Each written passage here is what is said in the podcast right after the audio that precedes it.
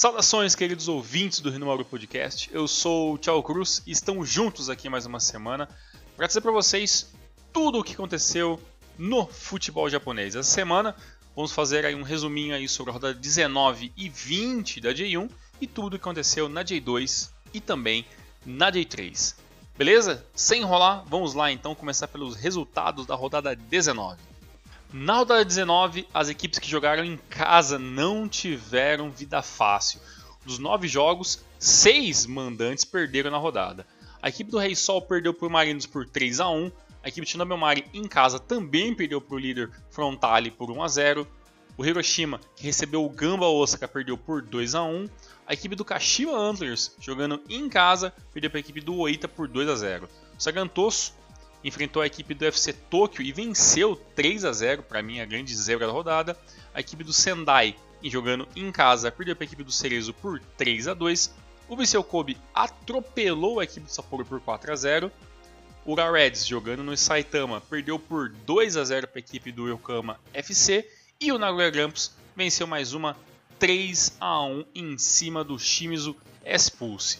Além das rodadas tradicionais, todo mundo já sabe, né, tá tendo aqueles jogos adiantados né, de, outras, é, de outras rodadas mais à frente do campeonato japonês. É todo aquele esquema de você adiantar as rodadas das equipes que são um pouco mais perto, além, claro, né, do jo dos jogos atrasados da equipe do Sagantoso. Da rodada 29, tivemos dois jogos que foram adiantados. O Real Red, jogando em casa, perdeu para a equipe do UFC Tokyo por 1 a 0 jogo que aconteceu no dia 30 do 9.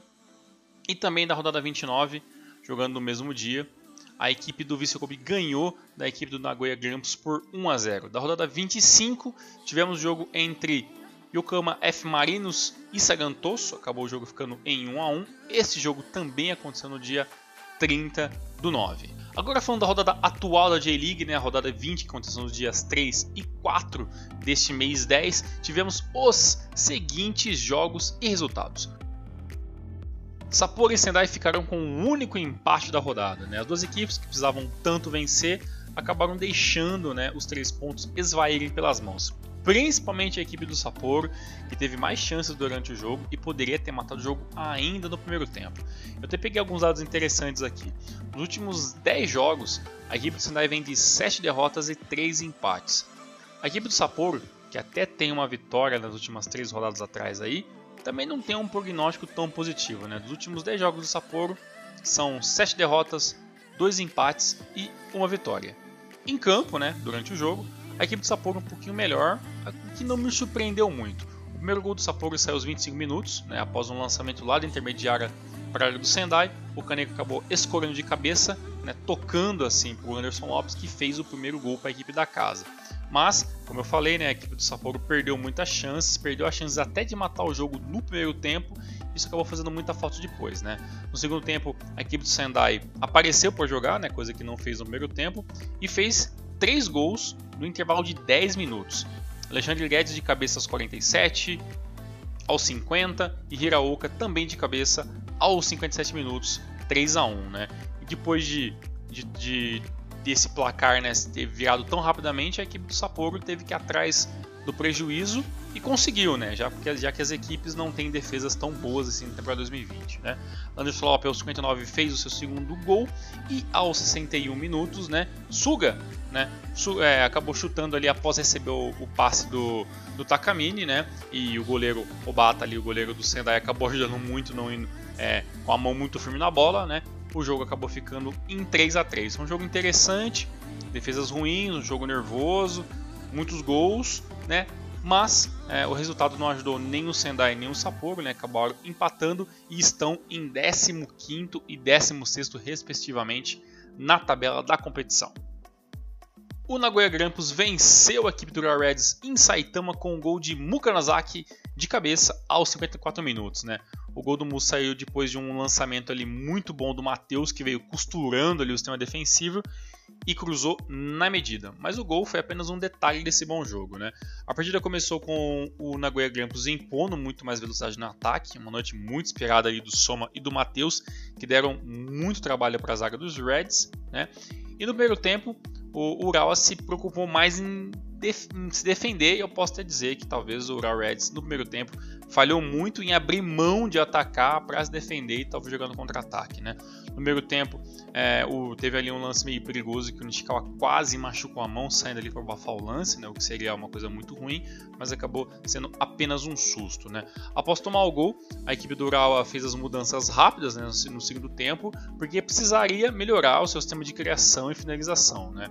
Um detalhe que o Sekine e o Sugimoto que começaram a jogar fizeram uma partida horrível, né, e praticamente ali é, não ajudaram em nada o sistema, o sistema ofensivo da equipe do Reds. Mas a noite não era da equipe de Saitama, né? as mudanças não fizeram muito, muitas diferenças e para acabar com o jogo, o zagueiro Deng acabou sendo expulso após puxar ali o Gabriel Xavier no lance individual que o brasileiro acabou passando por ele, acabou puxando ele pela camisa, acabou sendo expulso e isso foi a pá de cal para acabar com qualquer lampejo né, dos donos da casa de buscar pelo menos um empate. Né?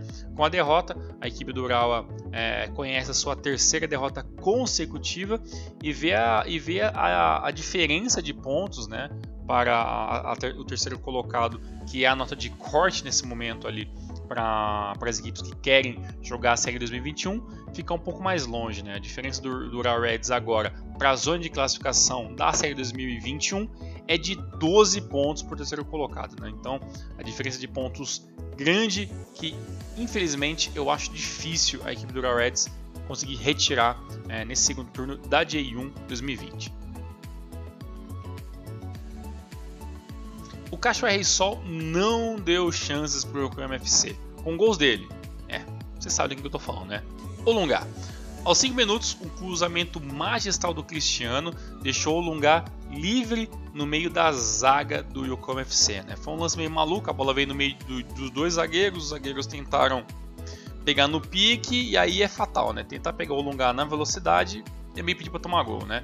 O, o atacante da equipe do Rei Sol pegou a bola na intermediária, avançou, chutou forte, fazendo 1 a 0. O Yokohama até que tentou, vou dizer a verdade. Maguinho e Senuma perderam algumas chances boas no meio tempo né, e acabou ficando por isso mesmo.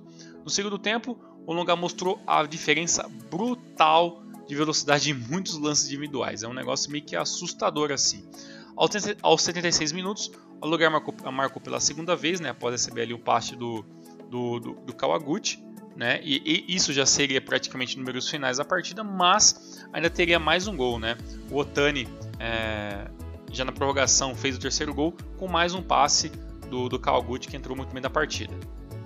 Apesar da derrota e por estar na parte de baixo da tabela, né?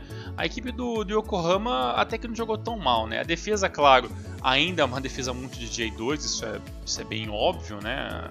Pela situação que a gente está vendo na equipe, mas você vê coisas bem interessantes, né? Você vê um meio de criação bem legal pela equipe do Yokohama FC, você vê ali, você vê ali o Senum aparecendo em alguns momentos interessantes, você vê principalmente, né, o Leandro Domingues mostrando que tem muita qualidade na finalização e nesse jogo foi questão de detalhes, né, que talvez a equipe do Yokohama FC não conseguiu sair com pelo menos, né, um golzinho que merecia, criou bastante, mas infelizmente os gols não saíram. A primeira equipe da casa que venceu no nosso resumo da rodada foi o Sanfrecce Hiroshima, que venceu com V maiúsculo o Sagan Tosso. Né? O Sagan, que está fazendo a sua maratona particular de jogos atrasados, não teve chance na rodada 20. Né? Yuya Asano, o irmão né, do Takuma Asano, marcou aos 20 minutos. Né? É bem interessante que o Asano, né, que a gente até apelido dele de Jaguatirica né, naquela live com bom tempo, e, e, com Elias, né, já marcou o seu sexto gol na temporada né, e seu quinto na, na, na J1 2020. Né? Então, de olho aí nesse atacante jovem de 17 anos. Né?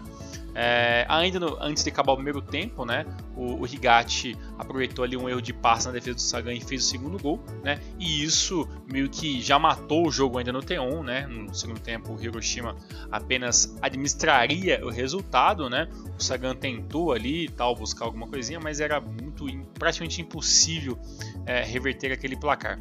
Aos 56 minutos, né, o Aoyama arriscou de fora da área, né, marcou, né, um um, um, gol ali, a bola pingando, o goleiro acabou não pegando, né? E isso deu os números finais à partida, né? É, com essa vitória, a equipe do Sangan chega à sua oitava vitória na temporada, né? E faz 28 pontos, está agora a dois pontos apenas do décimo colocado, que é o Reds, né? E está junto daquele bolinho intermediário ali na tabela para buscar, né? Acredito que o Santos Hiroshima tem todas as qualidades para buscar melhorar a sua pontuação, melhorar a sua posição na tabela e pelo menos brigar ali entre os 6, 7 primeiros colocados da D-League 2020. A equipe do Vissel Kobe aprontou para cima do Marinos né, e interrompeu a sequência de pontos da equipe de Yokohama. Né. O Edgar Júnior marcou rapidamente o primeiro gol da partida, né? O Koike ele teve espaço no primeiro ataque praticamente do jogo ali. O, o Koike veio ali pelo lado direito, teve espaço para cruzar, para cruzar, cruzou perfeitamente. O brasileiro acabou pegando de primeira e aos 3 minutos abriu o placar para Marinos, né? Mas as coisas mudaram rapidamente, né? O Douglas poucos minutos depois ali acabou avançando, passando pelo goleiro é, Kajikawa e empatou a partida.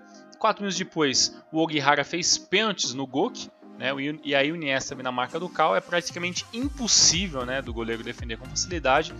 2 a 1 para o Viseu Kobe, né? Então, em questão ali de minutos, né? É, o primeiro gol que seria bom para o Marinos acabou virando 2 a 1 né? E o jogo ficou completamente aberto, né? O Marinos é, teve boa chance no primeiro tempo com os brasileiros, mas a defesa do Kobe, que defendia naquele esquema meio de box, né, todo defendendo juntos ali, acabou meio que diminuindo os espaços e isso acabou dificultando né, é, a vida do Marinos. Né. No segundo tempo, o jogo ainda teve, ainda se manteve não, né, ainda se manteve muito muito aberto, né? As duas, as duas equipes criando muito bem, se defendendo muito bem, né? E o jogo meio que se manteve assim, né?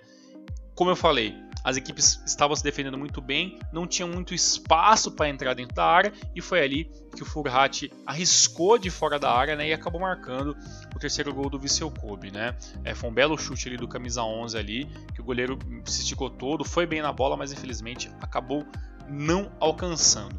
Com o placar em 3 a 1 a equipe do Marinos não teve também outra opção, né? Teve que ir atrás, correr, correr atrás do, do resultado. Teve mais um gol ali, né, com, com o Quake que acabou diminuindo, mas já era praticamente quase finalzinho de jogo, já tarde demais, e a equipe do Marinos acabou perdendo, né? Melhor para a equipe do Viseu Kobe e melhor, né, o Atsuhiro Miura, né, que é o novo treinador do Viseu Kobe, que saiu todo satisfeito. É sua terceira partida pela equipe, três vitórias, está 100% no cargo até agora, né? E acredito que, que o Miura aí é, seja talvez né, o homem que vai trazer esse sangue novo, essa ideia diferente né, Viseu Kobe conseguir finalmente o seu objetivo, que é né, se colocar naquele patamar acima é, da J-League neste momento, já que o investimento é muito grande. Por parte do Marinos, né, a equipe começou meio capengando né, no começo do ano, melhorou bastante, uma sequência grande de vitórias, de pontos consecutivos, acabou perdendo, mas também não é nada também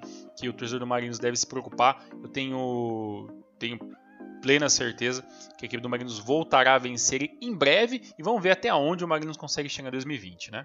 A próxima partida que vamos falar aqui foi 8 a 32 Shimizu 1, né, a partida pela parte de baixo da tabela, né, tanto o 8 e Shimizu não fazem um bom campeonato, mas pelo menos fizeram ali uma partida muito bem movimentada, né? O Takazawa, jogador do Oita, marcou 16 minutos após ele receber um lançamento rasteiro do Koit. Aos 26 minutos, Aqui o time empatou né, com o Carlinhos que estava recebendo a bola de costa para o marcador.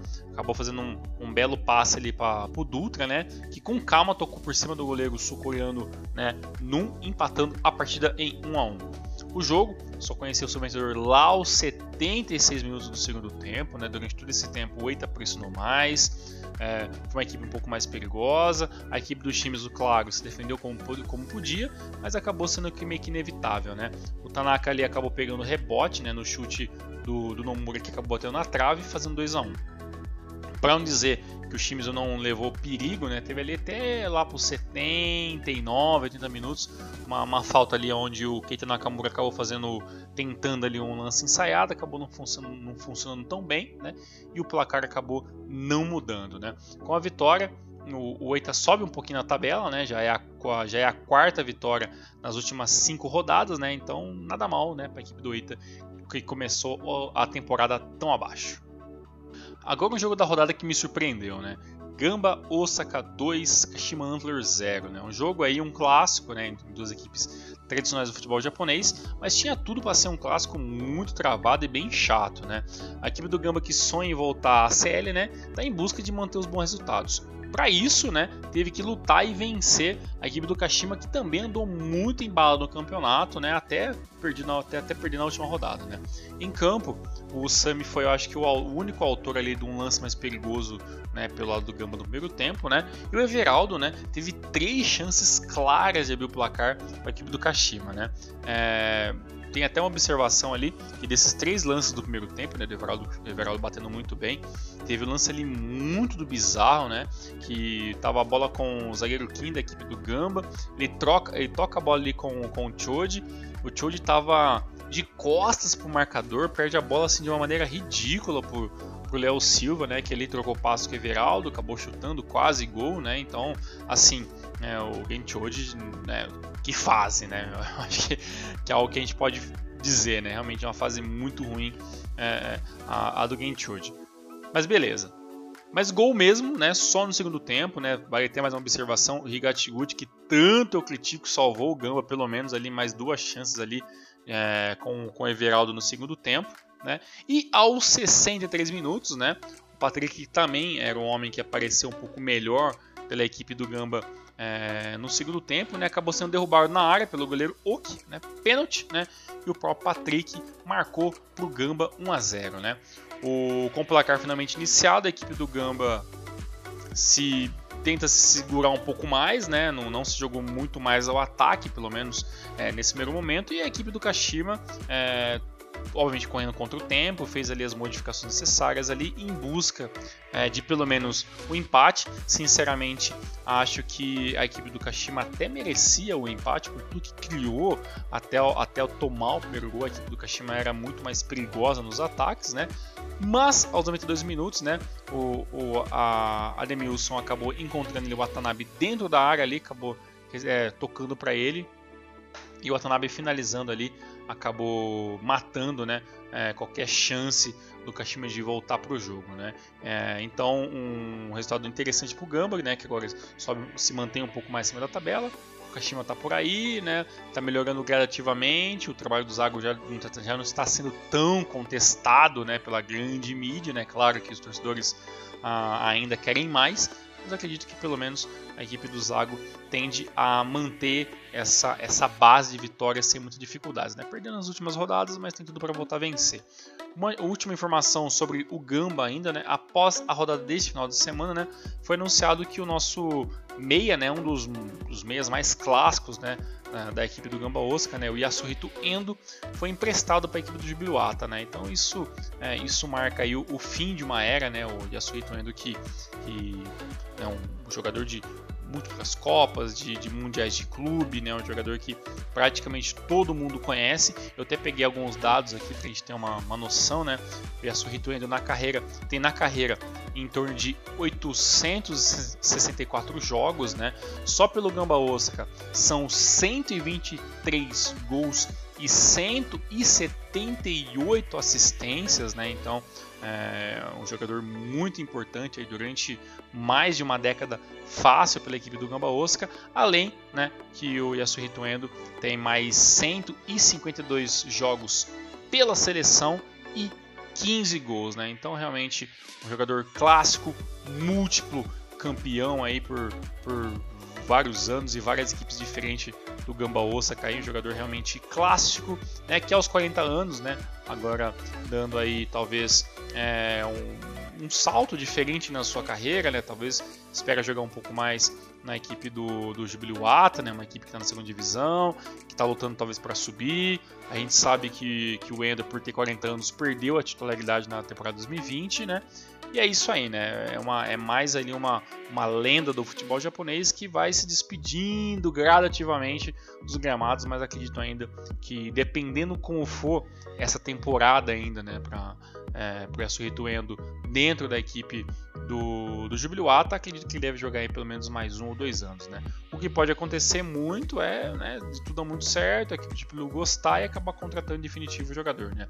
Só espero, sinceramente, que, que o Endo acabe não, não desaparecendo aí, jogando nenhuma equipe muito, muito medíocre, né? Porque se for fazer isso, aí eu prefiro que o grande Endo pare de vez, né? Porque realmente é, não merece ficar sofrendo em times de segunda e terceira divisão. Shuna Belmari perdeu né, pela equipe do FC Tokyo por 1 a 0 né? O segundo colocado da J-League 2020 fez a sua tarefa, né? venceu o Shonan, né, que jogava em casa. Né? É, o Shonan mais uma vez perdeu, mas jogando de forma inteligente. Né? Segurou o jogo o máximo que pôde, se segurou, fechou bonitinho ali. Né? Sabe que no papel né, a equipe do FC Tokyo é sim muito superior e tomou o gol apenas aos 70 78 minutos, né, com, com o Adailton ali que marcou após ali uma assistência do Tagawa, né? Então é, a diferença é, do primeiro para o segundo colocado é de 12 pontos, né? O UFC Tokyo faz ali a sua parte de continuar pressionando, continuar vencendo, mas sabe, né, que a situação é, não é tão simples assim, né? Mas pelo menos a equipe do UFC Tokyo não jogou a toalha. E já que falamos do líder, vamos falar aí do último jogo da rodada, né? Cereço Osaka 1, Kawasaki Frontale 3, né? O time que poderia tentar parar o Frontale, né? Que tá jogando muito bem na temporada 2020, que é o Cereço também, né? Junto com o UFC Tokyo, acabou não tendo tantas chances como imaginávamos, né? A equipe do Cereço começou a jogar bem, pressionou, jogou até de igual para igual em alguns momentos com a equipe do Frontale, mas aos 37 minutos, o Seco, né, jogador do Cereço, acabou tentando cortar ali um cruzamento do Yakizaka e acabou entrando contra o próprio matrimônio, né? 1 a 0 para a equipe do Frontale aos 37 minutos e a vida do Cereço ficaria um pouco mais complicada né, do que já estava. Né? É, o resultado, apesar de tudo, o resultado se manteve até os 62 minutos do segundo tempo. Né? O Frontale teve alguma chance, acabou não fazendo. A equipe do Cereço começou a pressionar, conseguiu chegar ao empate ali com o Kuno aos 62 e isso meio que acendeu ali um, é, uma luz de esperança em todo mundo, né? Será que finalmente vamos ver o Frontale perdendo no campeonato mais uma vez, né? Será que essa, é, essa sequência imparável de vitórias vai acabar? É, acabou que não aconteceu, né? Até porque o ataque do Frontale parece que é, quando tá todo mundo cansado, a equipe tá no gás e não sente tanto cansaço. Isso é muito, isso é muito impressionante, né? O Leandro Damião acabou fazendo um, um, minutinho depois ali, acabou fazendo o segundo, o segundo gol, né? Teve um chute do Ratati e o Leandro Damião marcou no rebote, né? E questão de um minuto depois, né? A equipe do, do Frontal estava de novo no, na defesa ali do Cereço, né? O Yamani acabou costurando ele, procurando espaço, acabou encontrando o Mitoma livre de marcação, para fazer o terceiro gol do líder, né, números finais da partida. Né. É, após acabar o jogo, o descontamento era visível né, da equipe do da equipe do Cereço, né, porque todo mundo sabia o quão importante era esse jogo. Né. No final das contas, né, a diferença agora do líder para o terceiro colocado é de 14 pontos. Né, então a situação fica um pouquinho mais difícil, né, e o Cereço, com certeza, se tivesse vencido né, a, a, equipe do Frontale, tinha tudo para passar né, o segundo colocado. Né, então agora a luta entre o segundo e o terceiro colocado continua frenética como está, né, e o líder cada vez mais longe. E após as rodadas do último final de semana, a classificação da G-League está o seguinte: o Kawasaki Frontale é líder absoluto com 56 pontos, o FC Tokyo vem em segundo com 44 pontos, em terceiro o Cereço com 42 pontos, em quarto o Nagoya Grampus com 36, com 35 em quinto está o Gamba Osaka, com 34 em sexto está o Yokohama F Marinos e em sétimo está o Rei Sol com 33 pontos, mesmo número da equipe do Kashima que está em oitavo, a equipe do Vissel Kobe aparece em nono com 32. A equipe do Urawa está em décimo com 30, com 28 pontos. Em décimo primeiro aparece a equipe do Sanfrecce de Hiroshima. O Oita está em décimo segundo com 28 pontos. E um pouquinho mais abaixo, né, em décimo terceiro está o Yokohama FC com 20 pontos. Com 18 aparece a equipe do Sagantoso, mesmo, mesmo no pontuação do Sapporo, que é o 15. Em 16 está o Vegalta Sendai com 12 pontos. Com 12 pontos também está o Shimizu S-Pulse em 17. E o lanterna da competição é o Shonan Belmari em 18 com apenas 9 pontos.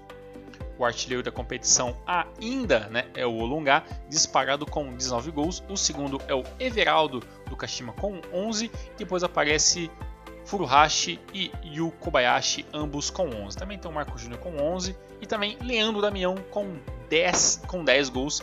É o sexto melhor artilheiro até o momento. Na J2 a situação é o seguinte, meus amigos. O Iguiravans perdeu força de vez na competição e perdeu até a segunda colocação, né? A rodada 24 da J2 teve os seguintes resultados. O Totig perdeu para o Ivara Nagasaki por 1 a 0. O Avispa Fukuoka venceu o Girevanski Takyushu por 2 a 0. O Jubiluata perdeu para o Kyoto por 2 a 1. O OBX Negata atropelou 4 a 0 em cima do Machida Zelva. O Kanazawa venceu por 2 a 1 o Kofu. O Kusatsu venceu por 1 a 0 o Jeff. O Mito empatou com o Okayami 0 a 0. O Monte de Yamagata perdeu para a equipe do Matsumoto Yamaga por 3 a 1. O Tokushima Vortex empatou com o Ryukyu em 1 a 1. O Ehime empatou com o Renault Yamaguchi em 0 a 0 e o Tokyo Verde venceu o Omiya por 3 a 1. Né, como eu falei, mudanças né, na classificação, como vocês podem ter visto nos resultados, né? E a classificação geral é o seguinte, né? O novo líder do campeonato, Tokushima Vortex, está com 48 pontos, apesar de ter empatado né, nas últimas duas rodadas, ainda é líder, né? O Avisa Fukuoka já é o segundo colocado com 46 pontos. O Giravanska Tekyushu está em terceiro 45 pontos. O Vivaren aqui também caiu bastante de produção, né? É, já chegou a ser líder, agora está apenas em quarto com 43 pontos. Em quinto vem o Kyoto com 38. Em sexto aparece o Albrecht Negata com 37 pontos. O Kofu aparece em sétimo com 36. Com 35 aparece em oitavo o Verde. O nono é o Kanazawa com 34 pontos. O Toshigi está em décimo com 33. O Omiya em décimo primeiro tem 32. O Mito em décimo segundo tem 31 pontos.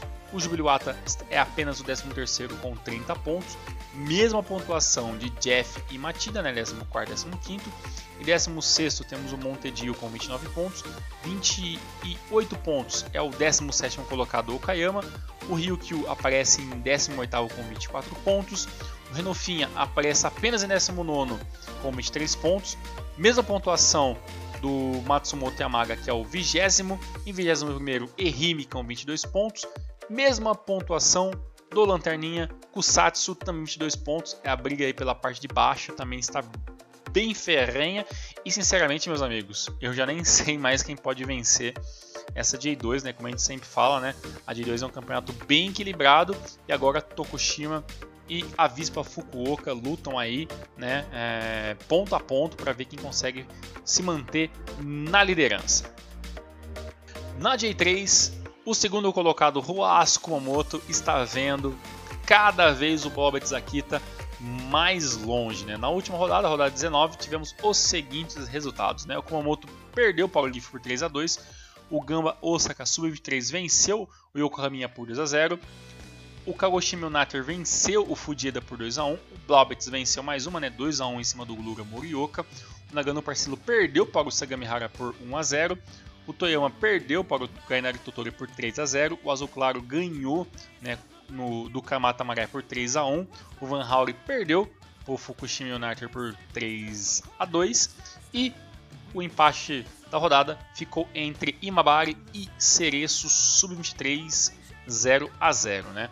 A tabelinha da J3 está o seguinte: né? o Blobit está em primeiro com 46 pontos, em segundo está o Huascomuto com 38, o terceiro aparece o GIF com 37, o Nagano é o quarto com 35, o Totori aparece em, em quinto com 33 pontos e o Sagamihara é o sexto com 32 pontos. Lá embaixo da tabelinha, né? A gente sabe que não tem rebaixamento, mas lá embaixo da tabela aparece o Van Hauri com 18 pontos em 15º, em 16º o Yokohama com 18 pontos também, em 17º a equipe do Cereço Sub-23 com 14 pontos está em 17º, como eu falei, e o Lanterna é o Gainari, perdão, em 18º é o Kamatamaré Sanuki com apenas 13 pontinhos.